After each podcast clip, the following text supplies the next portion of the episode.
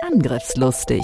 IT-Sicherheit für dein Unternehmen. Der Security Podcast der Go Security. Vertrau nicht blind deinem Antivirenprogramm. Und das erleben wir ja tatsächlich noch. Mit Andreas Wiesler und Sandro Müller. Datensicherung ist die Lebensversicherung eines Unternehmens. Wir haben noch so viele Themen. Sandro und Andreas sind die IT-Sicherheitsexperten in der Schweiz.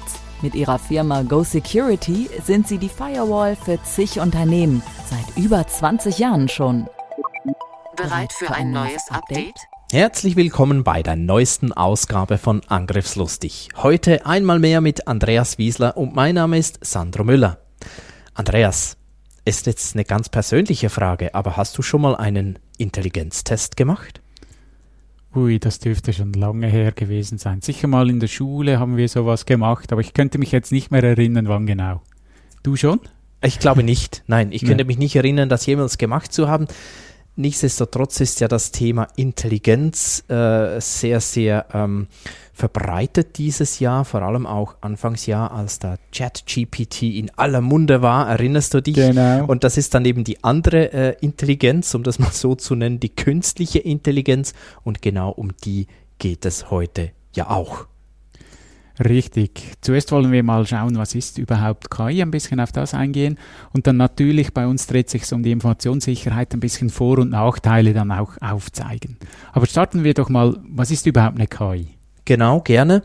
Und ähm, vielleicht auch hier, da gibt es sicher Experten, die das noch etwas tiefer erklären können. Wir bleiben in dem Teil etwas an der Oberfläche. Ich glaube, ganz wichtig zu verstehen ist mal, bleiben wir doch bei dem Beispiel eines Chatbots, weil da sich da mittlerweile alle etwas drunter vorstellen können bei einer klassischen Software oder einem klassischen Chatbot ohne sogenannte KI muss ich eigentlich jeden erdenklichen Fall mir selbst zuerst ausdenken als Programmierer, mir eine Antwort dazu ausdenken und die dann programmieren. Also könnte man diesen Chatbot beispielsweise fragen, wie schnell darf man auf Autobahnen fahren? Da muss ich als Programmierer mir überlegen, ach so, ja, die Frage könnte kommen und dann antworte ich darauf 120 Stundenkilometer. Und da sagen jetzt vielleicht die deutschen Kollegen unter euch schon, was? Jetzt wieder die Schweizer, echt jetzt, das ist doch frei. Und auf der anderen Straße wieder nicht frei. Und ja, jeden erdenklichen Fall muss ich mir ja so eigentlich schon vorausdenken oder eine sehr lange Antwort geben und so weiter. Und die KI hat ja dann die Möglichkeit, das eben anders zu lösen. Genau, die KI wird trainiert mit ganz viel Material sei es aus dem Internet, sei es aus Büchern, man gibt das der KI zum Lesen und die versucht dann selber hier Zusammenhänge zu bilden und verarbeitet diesen Stoff. Und ich kann dann entsprechend fragen, wieder äh, deine Frage von vorhin, wie schnell darf ich äh, fahren? Und sie wird dann antworten, in der Schweiz so viel, in Deutschland so viel, in Österreich so viel. Oder möglicherweise sogar, ich sehe, du bist im Moment in der Schweiz und in der Schweiz ist es so, du darfst so und so schnell fahren. Genau, wenn ich es noch kopple und meine GPS-Informationen freigebe, kann es natürlich mit dem interagieren oder einfach die Geolokationsdaten der IP-Adresse, die ja nicht zwingend stimmen muss. Aber ähm, das ist so der würde ich mal sagen, ganz einfach formuliert so der große, große Unterschied. Das heißt, das System oder man versucht, das System so zu trainieren, damit es Zusammenhänge selbst erkennt und ich nicht jeden erdenklichen Fall mir selbst ausdenken muss. Und die KI lernt mit jeder Frage wieder dazu. Ähm, du kannst dir eine Frage stellen, du bekommst eine Antwort und du kannst die wieder bewerten und anhand von dem, was du zurückmeldest, lernt die wieder dazu. Also es ist nicht eine einmalige Eingabe, sondern die kann sich auch im Verlauf der Zeit wieder ändern.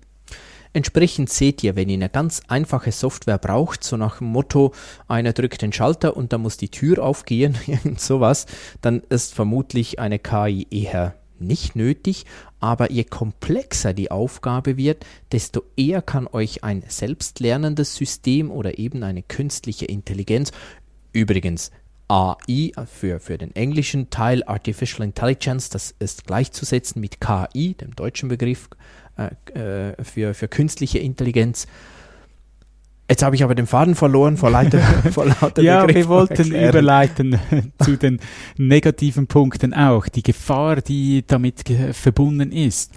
Was man nicht vergessen darf, so gut wie das Inputmaterial ist, so gut ist der Output. Wenn natürlich das Material schon verfälscht ist, äh, dann muss ich nicht erstaunt sein, wenn dann auch das Resultat so rauskommt. Und da gab es ja, danke Andreas, du hast mich gerettet, da gab es ja in der Vergangenheit auch Fälle, wo man dann wirklich zuerst immer so, man ist immer ein bisschen davon ausgegangen, dass KI so vorurteilsfrei ist und hat dann gemerkt, das ist überhaupt nicht so, weil zum Beispiel Systeme für Gesichtserkennung, die konnten plötzlich Menschen mit heller Hautfarbe sehr gut erkennen, Menschen mit dunkler Hautfarbe nicht, weil eben die Menschen, die die KI trainiert haben, irgendwie nicht so weit gedacht haben, weil sie selber weiß waren, ihr Umfeld war weiß, dass es da vielleicht noch andere Hautfarbentypen gibt. Und es gab da einen Fall, da wurde ein Bewerbungsmanagementsystem mit äh, Inputs gefüttert, welche Bewerbungen wurden genauer angeschaut und welche nicht. Und dieses System hat dann gelernt und hat dann konsequent Frauen benachteiligt, weil diejenigen, die sich äh, die das gemacht haben, sich eher für Männer entschieden haben und die zum Vorstellungsgespräch eingeladen haben. Und die KI hat gelernt, ach so, die entscheiden sich eher für Männer. Also genau. Und ähm, auch etwas äh, speziell oder so eine Erkenntnis gab es 2016. Da gab es ein Roboterprogramm von Microsoft. Ich weiß gar nicht mehr, wie der Name davon war, aber das hatten solche Dinge gemacht wie den Holocaust geleugnet, also war rassistisch komplett, hat äh, Obama beschimpft und solche Dinge. Ja, hat einfach von anderen eben das ist dann das, wo ich nicht gerne sage, gelernt, weil eigentlich hat es nicht gelernt, sondern einfach abgeschrieben, ne? nachgebabbelt. Ja, das ist vor allem bei Programmen, die halt durch die Rückmeldungen gelernt haben. Da haben dann ganz viele gesagt, ja, das ist falsch, was du mir sagst, und haben wie eine neue Meinung aufgedrückt. Ja, das ist die große Gefahr hier auch. Also man kann eigentlich sagen, eine KI ist super, um bereits bestehendes Wissen zu kombinieren, vor allem in unglaublich komplexen Umfelden. Dafür ist es super geeignet, aber KI glaubt ihrem Trainer, mehr oder weniger bedingungslos oder ihren Trainern, es können ja eben dann durch äh, Weiterlernen mehrere sein, mehr oder weniger bedingungslos. Und ich glaube, insbesondere ähm, KI stellt nicht nie die Frage nach der Quelle und das ist eine der größten Gefahren, auch im Bereich, wenn wir langsam auf die Informationssicherheit überschwenken. Ja, ich möchte nur noch eine Ergänzung machen bei der Quelle. Äh, Stichwort Urheberrecht, wem gehören diese Texte? Da sind ja die Juristen im Moment groß im Streiten. Ist ein Bild, das eine KI gezeichnet hat, ein, ein Werk oder nicht? Viele gehen davon aus, es ist nicht, aber das ist noch nicht restlos geklärt. Ich traue mich, diese Büchse wieder zu schließen, Andreas. Unbedingt. Geht dieser Podcast viel zu lange und ehrlich gesagt fühle ich mich da auch nicht oder noch nicht so sattelfest in dem Thema. Ich habe von einem Juristen am Wochenende einen gehört, der geht 90 Minuten nur um das Thema Urheberrecht von KI-Ausgaben. Also wir lassen das. Einen Podcast? Ja. War das? Okay, den können wir euch vielleicht noch verlinken ja, für die, die das machen. interessiert. Ähm, war, also war er gut? ja, war nicht. gut. Aber ja, gut, ja. gut, dann verlinken wir euch den doch gerne. Angriffslustig. Angriffslustig. Gut, Thema Informationssicherheit und KI. Wo siehst du die Vorteile? Gerade in der Informationssicherheit geht es ja so schnell, wenn irgendeine Bedrohung irgendwo bekannt wird, äh, wird, wird die auch von Hackern ausgenutzt. Es gibt so Statistiken, dass 15 Minuten nach Veröffentlichung einer Lücke bereits nach dieser gesucht wird. Und hier kann natürlich die KI helfen, wenn sie diese äh, Input-Themen sehr, sehr schnell bekommt und diese Daten dann eben auch sehr schnell verarbeiten kann. Und wir haben so eine schnelle Erkennung von Sicherheitsbedrohungen. Die Erkennung und unter Umständen kann sie auch sehr schnell selbst reagieren, also eine automatisierte Reaktion auf Angriffe. Ja, da bin ich extrem vorsichtig. Intrusion Prevention System, die dann eine Verbindung blocken, aber es wäre plötzlich eine gute gewesen. Also das ist vor wie auch ein Nachteil. Wir kommen ja noch zu den Nachteilen, genau. aber wir schweifen immer. Wir, wir sind so äh, gebrandet, so als kritische Menschen, aber Vorsicht, da gibt es noch andere. Genau. Ähm, dann kann natürlich eine, äh, ein System, das KI-basiert ist, auch zur Verbesserung der Genauigkeit äh, unterstützen insbesondere zum Thema Anomalien. Mhm. Ja, gerade was äh, Firewall oder Antivirenprogramme äh, betrifft, da sind sie natürlich ideal, weil Viren versuchen sich ja ständig zu ändern, haben aber im Kern immer etwa den gleichen Teil. Und hier ist natürlich eine KI Gold wert. Auch vor allem, wenn sich Angriffsmuster schnell ändern. Jetzt sind wir, falle ich auch schon wieder ein bisschen in die Nachteile, weil der Angreifer kann ja das dann auch nutzen, um seine Angriffsmuster eben ganz schnell ein bisschen so zu ändern, damit das Verteidigungssystem das wieder nicht erkennt, aber wenn ich ein gutes Verteidigungssystem habe, kann es das unter Umständen eben auch selbst erkennen, wenn Angriffsmuster kommen, die, die nicht ganz genau bekannt sind, aber ähnlich und so, ah, das geht ums selbe, könnte der Mensch auch. Aber jetzt sind wir genau an dem Punkt, das kann natürlich ein System mit dieser Komplexität unter Umständen einfach viel schneller. Nicht zuverlässiger, nicht besser, das würde ich nicht unterschreiben, aber schneller.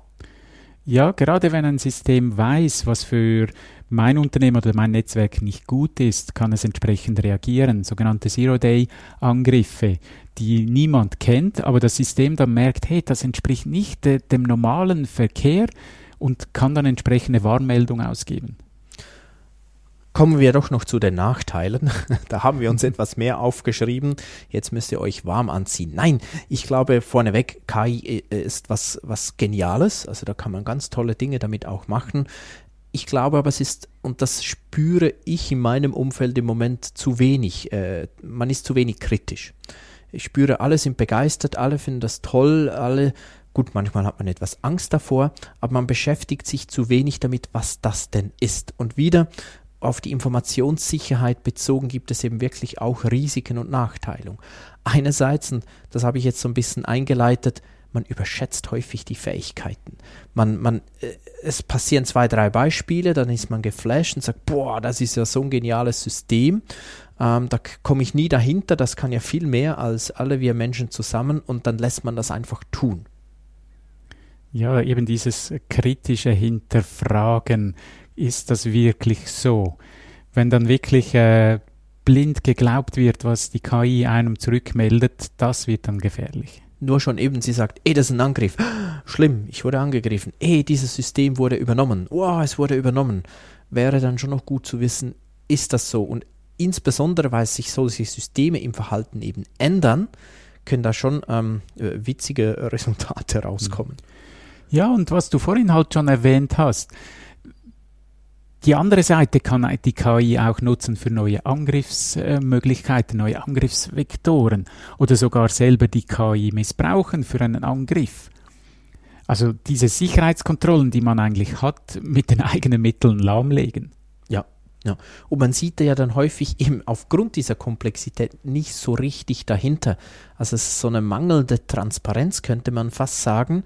Und ähm, das hängt dann den Menschen häufig ab. Und davor ja, da habe ich schon Respekt. Da muss man wahnsinnig aufpassen, weil eine KI hat ja keine, es heißt ja künstliche Intelligenz. Und ich trenne das gerne von einer anderen Intelligenz. Also gewisse Dinge hat die KI nicht, die der Mensch hat. Dafür hat sie anderes und kann das richtig gut. Aber wir müssen sie challengen. Unbedingt. Und eben gerade diese Datenqualität ist äh, essentiell. Was ich der zu essen gebe, das kommt dann verarbeitet auch wieder zurück. Also da muss, wenn ich ein Netzwerk trainiere, das ist ein guter Netzwerkverkehr, aber der Schädling schon aktiv ist, der wird dann auch als gut angeschaut und wird dann nicht mehr reklamiert. Das hören wir, um mal eine Klammer aufzumachen, auch sonst manchmal so, oh, ich muss jetzt eine, eine neue Firewall äh, aufbauen, neues Regelwerk zwischen zwei Netzwerken, die es aber schon gibt. Ich schaue einfach mal, was da so fliegt und das erlaube ich dann. Ähm, das wäre genau eigentlich äh, etwas Ähnliches, wenn ich das nicht hinterfrage und einfach nur sage, ja, ja, das muss so sein. Äh, das ist ähnlich, wie das die KI dann macht, ja, genau. Mhm. Ethische Standards. Ja. Moral und Ethik bei der KI. Das könnte mal eine eigene Folge sein, da könnte man stundenlang diskutieren. Ohne auf ein richtig sinnvolles Ergebnis zu kommen, vermutlich. Ja, ist äh, ein Riesenthema. Da gibt es eben auch wieder verschiedene Grundsätze oder äh, Arten. Und wir haben es vorhin schon erwähnt, dass äh, dunkelhäutige Menschen einfach diskriminiert werden, weil das System das so, so gelernt hat. In Amerika gibt es ein System, das beurteilt, ob Gefangene früher aus dem Gefängnis entlassen werden. Und da hat man auch festgestellt, dass das System so trainiert wurde, dass dann dunkelhäutige Menschen benachteiligt wurden. Weil das System gesagt hat, äh, die werden eher rückfällig, dann bleiben die halt drin. Und ich glaube, dass, äh, wenn ihr das hört, werden euch selbst die Haare zu Berge stehen und ihr sagen, was? Aber ich glaube, da haben wir noch Riesenpotenzial. Und da braucht es auch noch einen Prozess. Das soll aber bitte, ich, ich glaube, oder ich kann ja nur für mich sprechen, eigentlich nicht für dich, Andreas, aber ich glaube, ich will damit nicht sagen, dass KI was Schlechtes ist oder man muss das verbieten oder was. Nein, wir müssen besser lernen, damit umzugehen, weil um noch ein bisschen von der Informationssicherheit wegzukommen, was man ja auch immer erlebt im Moment, das werden dann Hausaufgaben mit ChatGPT und so gemacht im Studium, naja, ich finde, ich habe das Beispiel im Vorgespräch erwähnt, Andreas. Sagst, eh mal angenommen, du willst einen Blog schreiben über ISO 27001 in Zusammenhang mit dem Wetter. Keine Ahnung was, macht jetzt keinen Sinn, aber so, dann kannst du das mal ähm, einer äh, ChatGTP oder wem auch immer füttern und sagst, schreib mir mal einen Blog mit äh, 2000 Wörtern zu dem Thema und dann kannst du noch ein paar Anpassungen und du kannst am Schluss aber diesen Vorschlag des Blogs durchlesen, paar Punkte korrigieren Du hast dann weniger Zeit gebraucht, warst schneller, aber da, was da drin steht, da kannst du dahinter stehen, weil du das Thema ja verstanden hast. Korrekt. Würdest du aber einen Blog zu, ähm, ich weiß auch nicht, gibt es ein Thema, das du nicht verstehst? Ganz viele. Botanik? Ja, da könnte man gut. Gut, einen Blog Ja. zu, wie pflege ich meine Zimmerpflanzen, damit die ähm, optimal gedeihen, irgend sowas. Ähm, dann würde das auch einen tollen Blog schreiben, möglicherweise äh, ziemlich richtig, aber du könntest das ja nicht beurteilen und du weißt auch nicht, was ist die Quelle. Wenn du selbst recherchierst, weißt du, ach so, hier hat ähm, irgendwie der Blick was gesagt oder diese Quelle ist irgendwie ein spiritueller Kreis von keine Ahnung was und das hier ist äh, die, die ETH Zürich, die ein Forschungsprojekt gemacht hat. Was stimmt, wissen wir dann auch nicht, aber wir wissen, woher ist die Quelle, wem schenken wir eher Glauben. Und das habe ich halt, das ist wahnsinnig schwer bei der KI. Genau. Und ich gebe es zu, für diesen Podcast habe ich die KI auch gefragt, gib mir doch zehn Vor- und Nachteile von KI in der Informationssicherheit und es war extrem spannend, was äh, zurückgekommen ist. Einige Punkte haben wir hier in diesem verarbeitet, aber wir haben auch wieder unser Hirn angestrengt und gefragt, ja, macht das Sinn, macht das weniger Sinn und haben es auch in eine sinnvolle Reihenfolge gebracht. Genau. Und damit kommen wir auch bereits zum Fazit. Hat das auch die KI geschrieben? Nein, das habe ich geschrieben. Schreib dir das auf die Festplatte.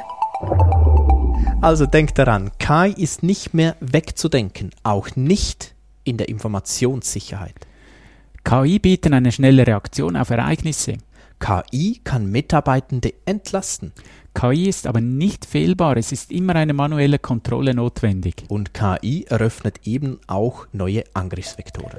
Schön warst du wieder mit dabei und ich hoffe, du bleibst auch in Zukunft bei uns und hörst nicht Podcast von einer KI, was es auch gibt. Und wir freuen uns bereits wieder auf die nächste Ausgabe. Bis zum nächsten Mal. Tschüss. Bis dann, tschüss. Angriffslustig. IT-Sicherheit für dein Unternehmen. Der Security Podcast der Go Security. Wie schütze ich mich vor Cyberkriminellen? Welche Passwörter sind sicher? Und was kann passieren, wenn ich gehackt werde? Bleib dran, abonniere jetzt den Podcast. Mehr Antworten gibt es in den nächsten Folgen mit Andreas Wiesler und Sandro Müller. Weitere Updates und Tipps auf gosecurity.ch.